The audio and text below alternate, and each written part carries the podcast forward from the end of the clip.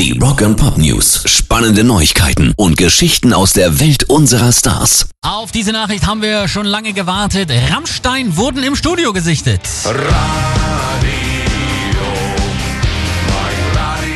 Angeblich sind die Berliner bereits dort und zwar in den La Fabrique Studios im französischen Saint-Rémy de Provence. Dort nahm Rammstein auch ihre letzte selbstbetitelte Platte auf.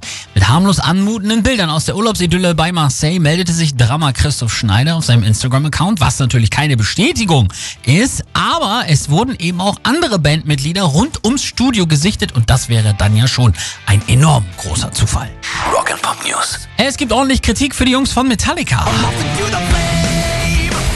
Viele Fans finden es moralisch durchaus fragwürdig, gleichzeitig einen eigenen Whisky auf den Markt zu werfen, um damit ordentlich Kohle zu scheffeln, während James Hetfield immer noch mit den Folgen seines letzten Entzugs zu kämpfen hat.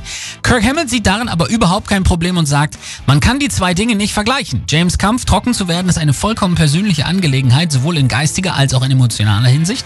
Die Tatsache, dass wir Alkohol produzieren, abfüllen und verkaufen, ist absolut unabhängig davon. Es steht dir ja komplett frei, ob du trinkst oder nicht. Und ich denke, ich kann verkaufen, was ich will. Wenn ich ein Diabetiker wäre, würde das nicht bedeuten, dass ich keine Süßigkeiten verkaufen darf. Das kann man so sehen. Pairs Rock and Pop News.